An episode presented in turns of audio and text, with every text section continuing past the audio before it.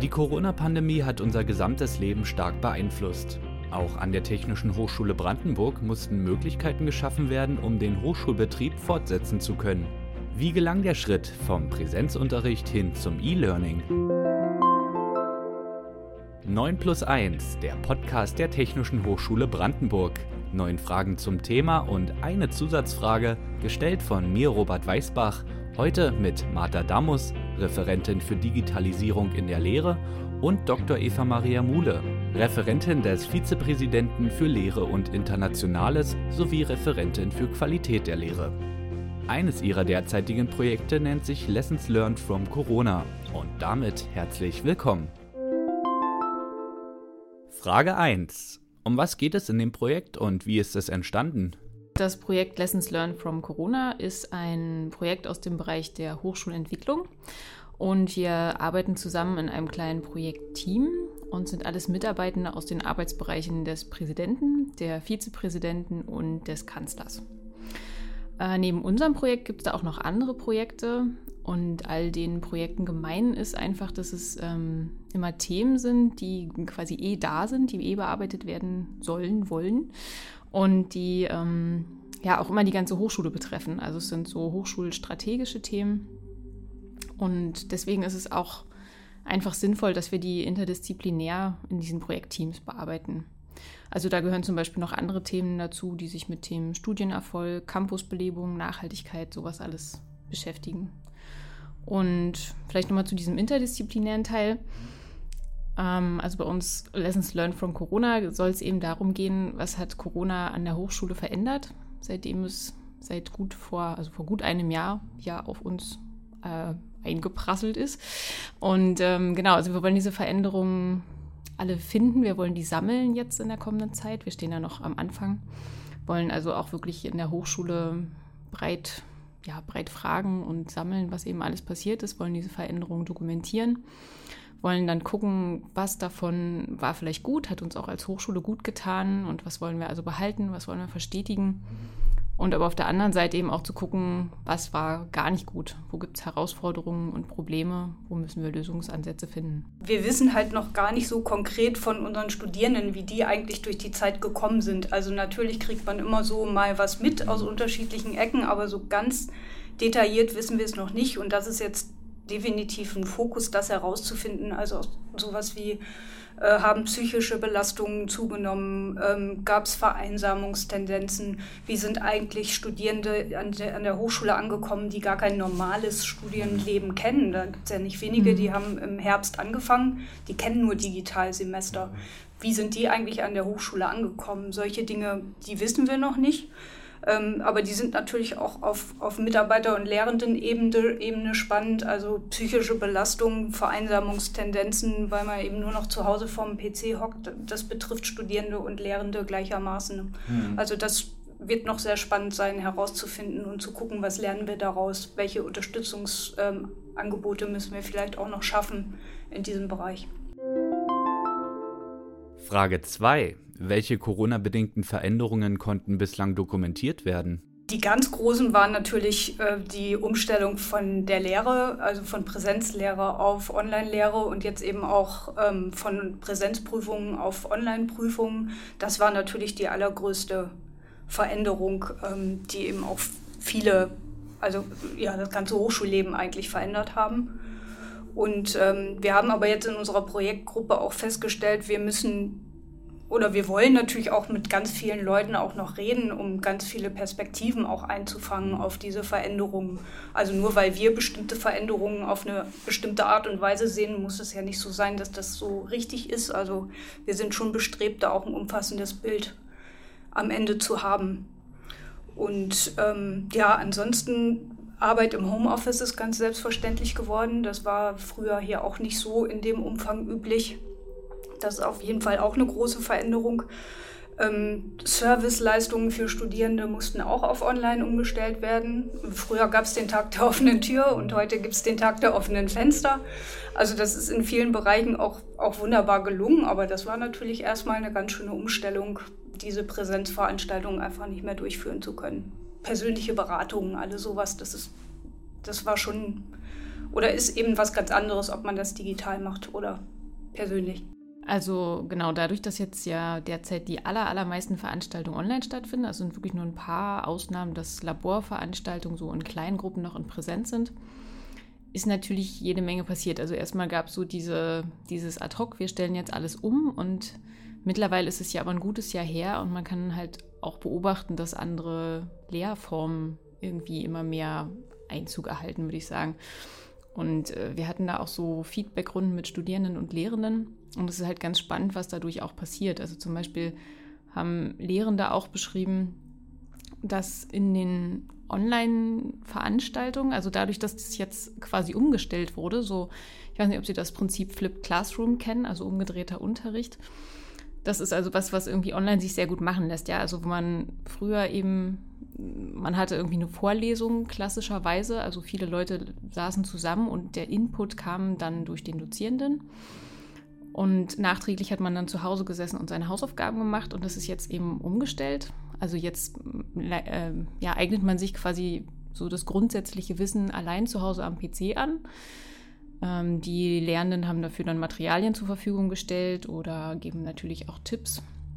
Aber das macht man eben erstmal alleine, diesen Input-Teil, und trifft sich dann eben in der Online-Veranstaltung wieder, zusammen mit den Lehrenden. Und dadurch können quasi die Lernenden und die Studierenden sich auf einer ganz anderen Ebene, glaube ich, begegnen. Also so die Kommunikation hat irgendwie schon eine ganz andere Tiefe und ein ganz anderes Niveau dadurch erreicht. Und das ist halt was, was Lernende jetzt wirklich sehr positiv hervorgehoben haben. So. Also dass ihre Studierenden da jetzt schon ja, irgendwie dann eine ganz andere Kommunikation halt dadurch anfangen können an dieser Stelle. Und ich glaube, da kann man dann zum Beispiel auch so das Expertenwissen der Dozierenden dadurch viel besser ausschöpfen, zum Beispiel. Ja, also man kann dann an der Stelle schon ganz gezielte Nachfragen stellen, zusammen üben und anwenden. Und ja, ich glaube, das, das kann wirklich ein qualitativer Unterschied sein. Dann ist es natürlich auch so, für manche Studierende ist es vermutlich jetzt, also es mag den einen so, den anderen so gehen, aber für manche ist es deutlich einfacher, sich in Chats zu Wort zu melden, weil es irgendwie eine niedrigschwelligere Form ist. Ähm, nachzufragen zum Beispiel, wo man vielleicht irgendwie in einer Präsenzveranstaltung ja vielleicht mehr Mut braucht oder so, ja, also mehr in den Vordergrund treten würde. Das ist im Chat natürlich ja irgendwie niedrigschwelliger möglich. Und was sich vielleicht auch noch verändert hat, das fand ich ganz spannend. Ähm, ein Lehrender sagte zu uns, die Gruppenarbeit ist ganz anders geworden und hat sich auch verstärkt. Einfach dadurch, dass, also mal gesetzt den Fall, dass Technik und Software gut funktionieren, also dass die mitspielen, kann man ähm, ganz einfach Gruppenarbeit organisieren und sich in Gruppenräume aufteilen. Also es gibt ja hier bei Big Blue Button bei uns immer Breakout Rooms, da steckt man dann halt fünf Leute zusammen in einen Raum. Das ist ganz einfach und früher in der Präsenz wäre da vielleicht erstmal nötig gewesen, einen passenden Raum zu haben, der groß genug ist oder mehrere Räume oder erstmal Tische und Stühle zu rücken.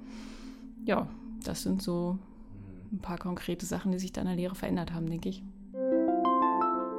Frage 3. Welche konkreten Maßnahmen wurden getroffen, um den Hochschulbetrieb fortsetzen zu können? Also hier muss man echt sagen, dass wirklich ganz viel Engagement an der Hochschule zu spüren war und auch echt viel Flexibilität, weil, also ich glaube, anders hätte man das auch alles irgendwie nicht so schnell auf die Beine stellen können. Und das war wirklich ja, bemerkenswert, dass da nicht irgendwie so ein, ja, so ein Gemecker eingesetzt hat, sondern wirklich so ein ähm, ins Tun kommen, ja, so ein Ärmel hochkrempeln und loslegen irgendwie. Also ganz zu Anfang gab es zum Beispiel, also erstmal wurde Big Blue Button aufgesetzt. Das ging wahnsinnig schnell verhältnismäßig, würde ich sagen.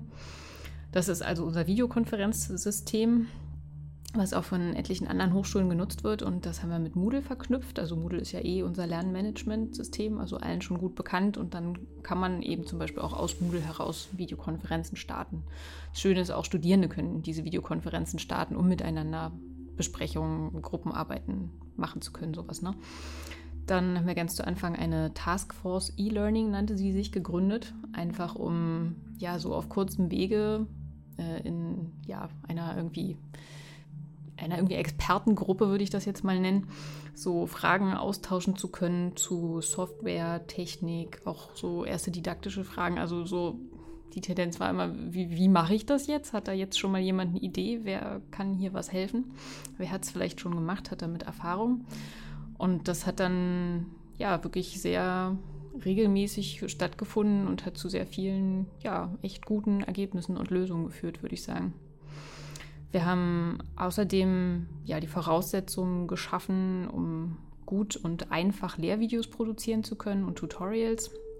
Das wird dann natürlich wichtiger, weil man kann ja auch nicht sämtliche Online-Lehre immer synchron und live abhalten. Ja, also man braucht auch schon ein bisschen Input, der ja, also digitale Lehre ist, aber eben nicht immer synchron, sondern auch asynchron funktionieren kann. Also was heißt, Studierender guckt sich das eben dann eben einfach zu Hause an, zu einer Zeit, wo er kann. Und ja, also die Voraussetzungen haben wir insofern geschaffen. Also wir haben bereits seit einer ganzen Weile im Fachbereich Wirtschaft gibt es ein kleines, sehr professionelles äh, Videoproduktionsstudio. Äh, das war dann aber natürlich auch nicht mehr für alle Mitarbeitenden im Homeoffice gut zu erreichen und vielleicht auch nicht, ähm, ja, vielleicht auch nicht immer für die große breite Masse gut zu nutzen. Und wir haben dann eine Campus-Lizenz Camtasia angeschafft. Das ist also eine Software, mit der man ähm, aufzeichnen kann, also Videos aufzeichnen kann und aber auch gleich weiter bearbeiten und fertig produzieren kann sozusagen. Wir haben dann dafür auch Tutorials erstellt, wie das alles funktioniert, wie man das machen kann. Genau, und dazu haben wir dann auch noch ähm, das Video-Hosting über einen kommerziellen Anbieter ermöglicht. Genau, also das waren so ein paar von den ersten Schritten, die, glaube ich, ganz schön wichtig waren und die das einfach direkt zum Laufen gebracht haben. Was auch noch sehr viel stärker geworden ist, ist in der Zeit, ist so der Austausch mit den anderen Brandenburger Hochschulen zu E-Learning-Themen. Also es gibt ein E-Learning-Netzwerk Brandenburg, das EBB. Und da sind eben ja alle Brandenburger Hochschulen, fast alle mittlerweile drin.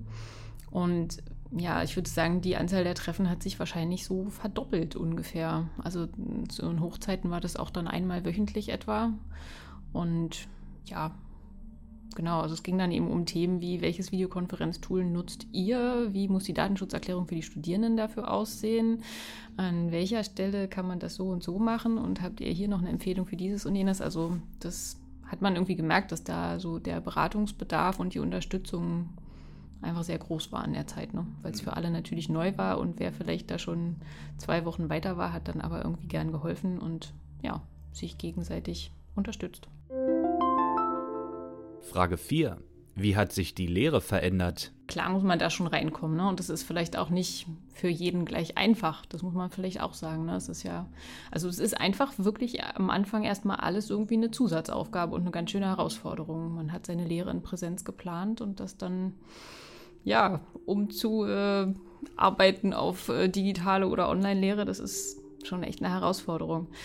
Ähm, viele haben sich der Herausforderung trotzdem gestellt und das, denke ich, auch sehr gut gemacht man darf ja eben auch nicht vergessen, dass man das nicht eins zu eins so umsetzen kann. Also wenn man sich jetzt tatsächlich in Hörsaal gestellt hätte und in 90 Minuten Vorlesung gehalten hätte, dann kann man das jetzt nicht einfach aufnehmen und sagen, so, das ist jetzt meine Vorlesung. Also wenn man das den Studierenden zur Verfügung stellt, die setzen sich zehn Minuten davor und schalten entweder ab oder sind dann eingeschlafen.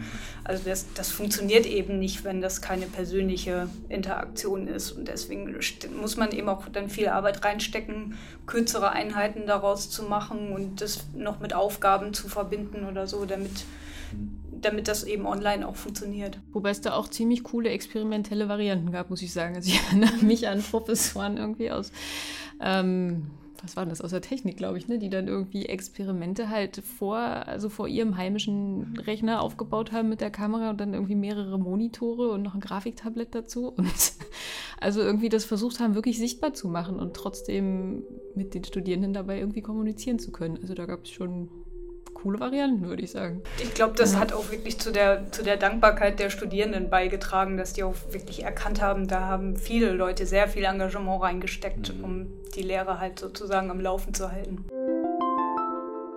Frage 5. Wie reagieren die Studierenden auf die Umstellungen? Wir haben ähm, im letzten Semester eine Befragung gemacht äh, der Studierenden, weil wir genau das wissen wollten. Ähm, wie geht es ihnen eigentlich? Weil man sieht ja jetzt eben keine Studierenden mehr auf dem Campus. Und ähm, gerade so zu Anfang der Online-Lehre war eben das ganz große Problem der sogenannten schwarzen Kacheln. Also das haben alle Hochschulen berichtet und alle Lehrenden übereinstimmend Ähm, viele Studierende lassen halt ihre Kamera aus oder haben vielleicht auch gar keine Kamera. Und dann sitzt man halt vor dem PC und hat auf der anderen Seite zwar eigentlich 25 oder 30 Leute, die, die sich zugeschaltet haben und wo man die Namen sieht, aber es sind halt alles schwarze Kacheln auf dem Bildschirm und man weiß gar nicht, sind die jetzt wirklich da? Sind die vielleicht schon eingeschlafen? Sind die weggegangen? Oder hören die ganz angeregt zu? Und ähm, das ist natürlich schwierig, so als, als Lehrende, Lehrender, das dann, da dann trotzdem noch mit dieser schwarzen Wand quasi zu sprechen. Mhm.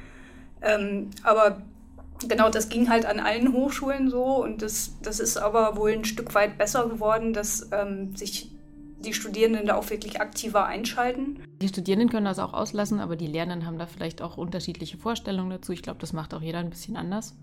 Und aber ich denke, es gibt irgendwie Situationen, wo das auch wirklich sinnvoll ist, wo man persönlichen Kontakt herstellen will, so dass man dann die Kamera benutzt oder eben, wenn man selbst der Redner ist, ist es schon schön, mal gesehen zu werden. Aber es muss jetzt eigentlich nicht so sein, dass permanent die Kameras an sind. Ich denke, ein Teil davon ist auch einfach Gewöhnung. Also alle müssen sich irgendwie dran gewöhnen, dass da die schwarze Kachel ist. Mhm. Ähm, ja, und dann natürlich, also wie in allen anderen Bereichen auch immer, das darüber kommunizieren, was ist demjenigen gerade wichtig, ne? Oder also der Lehrenden gerade wichtig oder den Studierenden gerade wichtig. Ja, und was, was sonst noch bei dieser Befragung halt rauskam von Lehrenden und von Studierenden, ähm, grundsätzlich sehr positiv, dass die Studierenden dankbar waren, dass das so schnell geklappt hat mit der Online-Lehre, weil wir hätten keine Alternative gehabt. Also das, der schlimmste Fall wäre gewesen, das ganze Semester hätte quasi abgesagt werden müssen und alle Studierenden hätten ein Semester verloren. Das, also wenn kein, keine Lehre, keine Prüfungen stattgefunden hätten. Das wäre wirklich eine Katastrophe gewesen. Da war eine große Dankbarkeit, auch eine große Wertschätzung, dass die Lehrenden das so zupackend wirklich in Angriff genommen haben und sich innerhalb von kürzester Zeit auf diese neue Situation eingestellt haben und wirklich enorm was auf die Beine gestellt haben, weil man darf ja nicht vergessen, ähm, dieses, äh, dieser Lockdown, der kam irgendwie eine Woche vor Semesterbeginn. Ne? Also eigentlich hatten alle Lehrenden hatten ihre Lehrkonzepte für das Semester fertig als Präsenzlehre. Und dann plötzlich kam die Nachricht, nee, wir können gar nicht als Präsenz in Präsenz starten die mussten sich also wirklich innerhalb von kürzester Zeit da äh, Dinge ausdenken, wie sie das trotzdem dann online hinkriegen. Da war eine riesig große Wertschätzung bei den Studierenden, dass das so geklappt hat. Ähm, man muss allerdings auch sagen, an negativen Rückmeldungen, es ist für beide Seiten extrem anstrengend, Online-Lehre. Kann man sich ja auch vorstellen, wenn man den ganzen Tag vor so einem PC sitzt, mit einem PC spricht und ähm, wirklich die ganze Zeit zu Hause ist, das kennt, kennt man eben selbst aus diesen Videokonferenzen auch, wenn man da drei, vier, fünf Stück am, am Tag hintereinander weg hat, da ist man wirklich ganz anders geschlaucht, als wenn man von einem persönlichen Treffen zum nächsten geht. Eben dann dieses Problem, was ich eben schon angesprochen hatte, dieses ähm, immer nur zu Hause sein, keine anderen Leute sehen, also Studierende, die wirklich im Wohnheim vielleicht wohnen, allein in ihrem Zimmer sitzen den ganzen Tag und, und niemand anders sehen, das ist eben, das ist auch eine psychische Belastung. Oder wenn ich noch zwei Kinder zu versorgen habe, die im Hintergrund rumspringen, dann kann ich mich natürlich auch nicht so auf die Lehre konzentrieren oder auf die Arbeit, wie ich das sonst kann. Frage 6. Wie ist die Prüfungssituation geregelt? Da ist die Kamera tatsächlich Pflicht. Mhm. Ähm, klar, also es muss, der Raum muss also wenigstens zum Teil sichtbar sein, damit man halt sicherstellen kann, da ist niemand im Hintergrund, der einflüstert oder der die Lösungen einfach rüberschiebt. Ähm, aber es hat tatsächlich auch eine schwierige rechtliche Seite, weil das ist ein Eingriff in die Privatsphäre. Das darf man nicht vergessen. Also da wird im Hintergrund ist ein Stück der Wohnung sichtbar und das ist einfach, ne, die Privatsphäre ist ja so das Intimste, was man eigentlich hat und was, wo man eigentlich nicht möchte, dass das jeder, jede sehen kann. Ne? Das hat, hat eigentlich eine ganz schwierige rechtliche Seite auch. Aber ähm, bei Prüfungen geht es tatsächlich nicht anders. Da muss, muss die Kamera an sein. Und ähm, daher, daraus ist auch der, ähm, die Vorgabe entstanden, dass es zu jeder Online-Prüfung auch eine Präsenzalternative geben muss, nämlich für den Fall, den ich gerade angesprochen habe, wenn jemand zu Hause einfach keine Kamera hat oder auch kein passendes technisches Equipment insgesamt, vielleicht keinen guten Laptop, keinen guten PC, keine stabile Internetverbindung. Ne? Nur eine Kamera hilft mir nicht, wenn das Internet nicht läuft für diese Studierenden muss es halt eine Möglichkeit geben, die Prüfung dann hier auch an der Hochschule abzulegen, damit sie nicht, nicht benachteiligt sind. Das war tatsächlich, das war eine enorme, das war ein enormer Aufwand und auch ein Kraftakt für alle Beteiligten. Also wirklich eine kleine Meisterleistung, dass ähm, für jede Online-Prüfung eine zeitgleiche Präsenzalternative angeboten wurde. Äh, kann man sich vorstellen, was das für ein Organisationsaufwand ist und eben auch für einen Personalaufwand, weil man eben ja für beide Varianten Aufsichtspersonal braucht und ja auch nicht so richtig im Voraus kalkulieren konnte, wer kommt jetzt von den Studierenden an die Hochschule und wer bleibt zu Hause. Also auch da kam noch dazu, dass bei, bei Präsenzprüfungen musste für jeden Prüfling mindestens 10 Quadratmeter Platz sein. Das heißt, selbst so große Räume wie das Audimax, da passten dann plötzlich gar nicht mehr so viele Leute rein, weil es eben diese 10 Quadratmeter Regel gab. Und dann, wenn man eben eine Prüfung plant, wo theoretisch 100 Studierende an die Hochschule kommen könnten, mhm. dann muss man halt eben drei, vier Räume musste man dann vorhalten, wieder mit Aufsichtspersonal. Ja. Ähm, und am Ende waren dann vielleicht aber nur zehn Prüflinge da, weil die anderen eben doch zu Hause die Online-Prüfung gemacht haben. Aber das wusste man eben vorher nicht oder konnte man nicht mit, mit Sicherheit vorher dann sagen. Wir haben dann auch die Mensa genutzt für Prüfungen. Also es war auch ganz toll, dass das Studentenwerk in Potsdam uns dann die Mensa zur Verfügung gestellt hat, äh, weil wir hatten, wir haben hier einfach gar nicht so viele große Räume, die da dann tatsächlich in Frage kamen. Es muss sein, also es hat auch noch andere Gründe. Ähm, es kann ja auch sein, ich wohne zu Hause in einer Achter-WG und da ist ständig Trubel und ich habe gar keinen Ort, wo ich in Ruhe eine Prüfung schreiben könnte. Oder wie eben auch schon gesagt, wenn ich zu Hause drei Kinder habe, den kann ich ja auch nicht sagen, jetzt setzt euch mal zwei Stunden lang ganz ruhig in die Ecke damit ich hier meine Prüfung machen kann. Also es kann ja vielfältige Gründe geben, warum ähm, man die Prüfung eben zu Hause nicht gut ablegen kann. Frage 7. Inwieweit hat Corona die Digitalisierung beschleunigt? Für mich ist das irgendwie gefühlt so ein Zeitsprung von zehn Jahren, was da gerade passiert ist ähm, im Bereich der Digitalisierung weil plötzlich muss man irgendwie Leuten aber wirklich erst seitdem irgendwie nicht mehr erklären, warum es ganz schön wäre, an manchen Stellen digitale Lehre zu nutzen, warum E-Learning bereichernd sein kann, sondern eigentlich wollten alle plötzlich nur noch wissen, wie und zwar jetzt und zwar gleich und wie am besten und am sichersten oder am schönsten oder so. Und das ist irgendwie wirklich bemerkenswert, finde ich. Also es ist ein bisschen schade, dass jetzt alles so super schnell sein muss. Also die Qualität ist vielleicht manchmal noch ausbaubar, aber genau, also das, das Warum jetzt gerade erstmal weg ist, ist einfach ziemlich toll. Genau, es hat eben also diese Umstellung auf Online, die betraf ja eben nicht nur die Lehre, sondern hat ja alle Bereiche der Hochschule ähm, ganz grundlegend jetzt verändert. Also auch ähm, die Services für Studierende halt, den Bereich Forschung und Transfer, der hat sich auch durch die Digitalisierung jetzt sehr verändert. Die ganze Verwaltung, also ja, Arbeitsbedingungen, es musste ja eben alles auf Online umgestellt werden. Und deswegen hatte das jetzt auch irgendwie so eine besondere Schlagkraft. Und ähm, ja, wie ja schon gesagt wurde, man hat das Gefühl, es ist so in einem, innerhalb von wenigen Wochen haben wir so einen Sprung von zehn Jahren eigentlich gemacht. Und äh, was auch ganz toll war oder was immer noch toll ist, es gibt jetzt auch die notwendige finanzielle Unterstützung für solche Maßnahmen. Ähm, man darf ja nicht vergessen, es kostet eben auch alles Geld. Also es mussten Geräte angeschafft werden, äh, Serverkapazitäten mussten ausgebaut werden. Ähm, das Videokonferenztool, äh, was wir angeschafft haben, das kostet eben alles Geld. Und ähm, es gab eben auch ziemlich schnell gezielte Förderprogramme, die dieses Geld eben auch zur Verfügung gestellt haben. Also jetzt vom Land Brandenburg. Das hat uns sehr geholfen. Frage 8. Wo steckt das größte Potenzial durch die Umstellungen und wo gibt es noch Schwierigkeiten? Ähm, auf Studium und Lehre bezogen würde ich sagen, das sind tatsächlich diese ähm, vielfältigen Lehr- und Lernmethoden, die es jetzt gibt. Also die gab es vorher auch schon, die sind eigentlich gar nicht so neu. Also Flipped Classroom zum Beispiel, das gibt es schon, dieses Konzept gibt es schon lange, aber ähm, jetzt wird es halt vermehrt angewendet und insgesamt ist einfach das Repertoire und die Möglichkeiten sind viel, viel größer geworden. Und ähm, was dabei ja auch noch ganz wichtig ist, die zeitliche und räumliche Flexibilität hat enorm zugenommen. Und das wird sowohl von den Studierenden sehr wertgeschätzt als auch von den Lehrenden. Also dieses, diese Sache, dass, dass ich einfach zur Hochschule unter Umständen nicht mehr kommen muss. Ich habe keine langen Anfahrtswege mehr, ich stehe nicht mehr im Stau morgens, ähm, sondern kann einfach zu Hause bleiben. Das ist natürlich eine, eine Riesenerleichterung. Und gerade wenn ich noch Familie zu versorgen habe oder vielleicht nebenbei noch berufstätig bin, Nebenjob habe, dann ist das jetzt alles viel besser zu vereinbaren. Und ähm, in dem Sinne hoffen wir natürlich, dass das auch nach Corona, dass da viel von dieser Flexibilität einfach auch übrig bleibt. Oder auch sowas wie Dienstreisen oder Besprechungen, äh, wo man früher vielleicht einen halben Tag gefahren ist, äh, irgendwo, um sich mit Leuten zu treffen. Das ist jetzt dann gar nicht mehr notwendig, weil es eben über Videokonferenz stattfindet. Also das spart so viel Zeit und Geld, dass es wir hoffen, dass es so bleibt.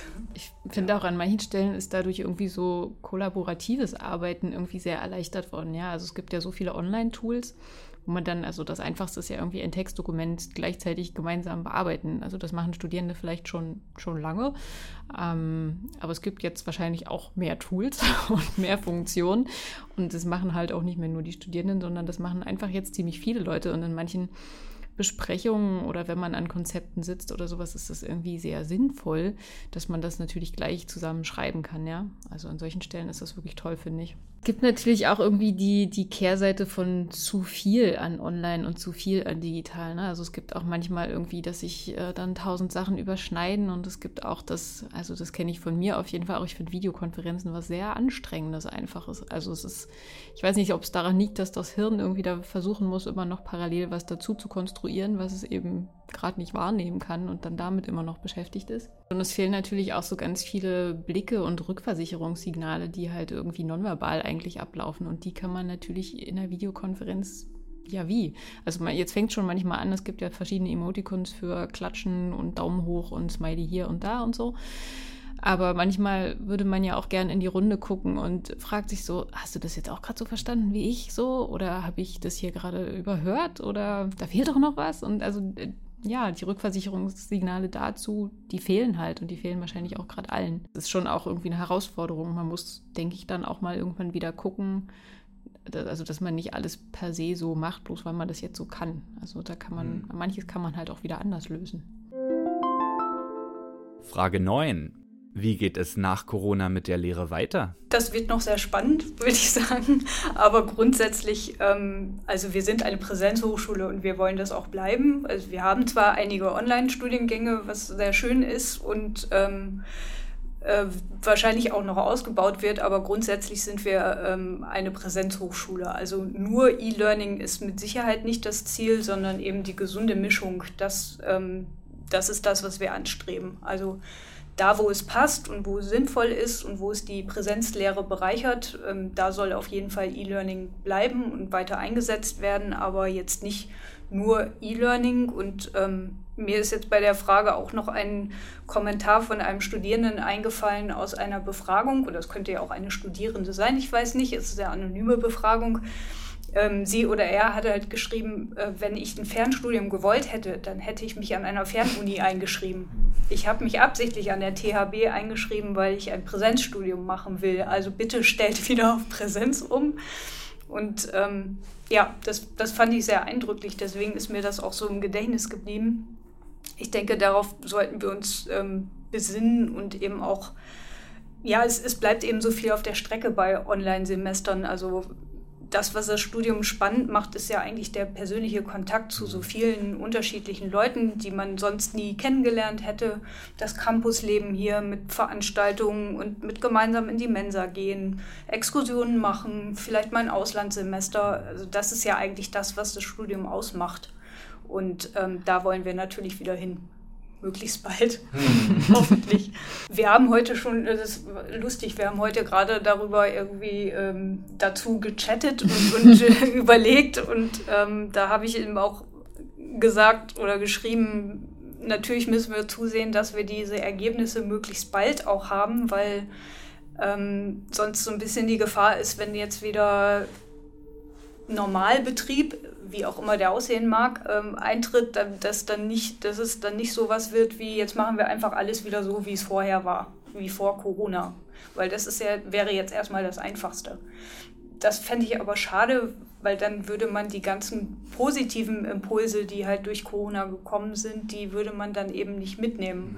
Mhm. Und ich denke, wir sollten diesen Schub, den wir jetzt hatten, nutzen. Und ähm, deswegen sehe ich da so ein bisschen auch zeitlichen Druck, dass wir mit unseren Ergebnissen um die Ecke kommen sozusagen. Das wäre genau, es wäre toll, wenn man nicht die zehn Jahre wieder zurückrutscht, sondern nur guckt, was war vor zehn Jahren cool, das wollen wir jetzt wieder behalten, aber den Rest machen wir mal jetzt oder den lassen wir jetzt so, weil der war ja ganz gut vielleicht. Ich denke aber auch, dass äh, das letzte Jahr so viel an Veränderungen gebracht hat. Also so ein wirklich, wir gehen wieder zu dem Punkt zurück, den wir vor Corona hatten. Das ist, glaube ich, gar nicht mehr möglich. Mhm. Aber wir müssen halt natürlich einfach drüber sprechen, ne? weil es kann auch zu Konflikt, also es hat Konfliktpotenzial, würde ich sagen. Mhm. Vielleicht würden manche gern zurück, andere wollen es partout nicht. Vielleicht wollen manche von jetzt ab nur noch Online-Prüfungen schreiben. Also manche Studierende haben das ja sehr befürwortet. So. Also sie haben da zum Beispiel äh, in der Evaluation wurde beschrieben, dass äh, dadurch die Prüfungsangst ja irgendwie vermindert wird und das das sind ja echt gute Effekte. Und dann, ja, gibt es aber natürlich auf der anderen Seite gibt's das Argument, äh, Online-Prüfungen, hm, kann man da nicht leichter täuschen und sowas. Und da muss man dann jetzt natürlich gucken, ne? also wie man da Wege findet, die vielleicht gute Kompromisse sind und die eben das Gute behalten lassen. Das war auch spannend bei den Befragungsergebnissen. Es gab eigentlich für jeden Punkt, der so als positives ähm, Element genannt wurde, gab es auch das passende, die passende negative Be äh, Meinung dazu. Also Prüfungen ist das beste Beispiel. Mhm. Ganz viele haben geschrieben, ja, Online-Prüfungen finde ich super, möchte ich am liebsten nur noch machen. Und auf der Gegenseite, oh nee, ich fand es also ganz furchtbar, bitte, ich möchte die nächste Prüfung wieder in Präsenz schreiben. Und ja, wir müssen da irgendeinen Mittelweg finden ja. und Möglichkeiten offen halten. Das ist, glaube ich, das Gebot der Stunde. Möglichkeiten schaffen. Und die Zusatzfrage. Wie hat Corona das private Leben beeinflusst und verändert?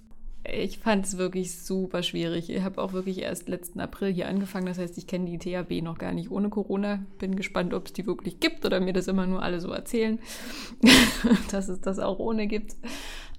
ja, Scherz. Ähm, genau, also es war super schwierig, fand ich, einen neuen Job zu beginnen, ohne die Kollegen wirklich zu kennen. Alles in Videokonferenz anzufangen. Videokonferenz, habe ich ja auch schon mal gesagt, finde ich sowieso auch, ist irgendwie was, was sehr anstrengend sein kann. Also gerade wenn es sehr viel ist. Und es war natürlich am Anfang sehr viel, weil es gab super viel, was geklärt werden musste. Und ja, also was ich persönlich super schwierig auch fand, am Anfang waren Kita und Schulen ja ausnahmslos zu. Und ich habe zwei Kinder und ich muss sagen, ich fand es eine furchtbare Zeit.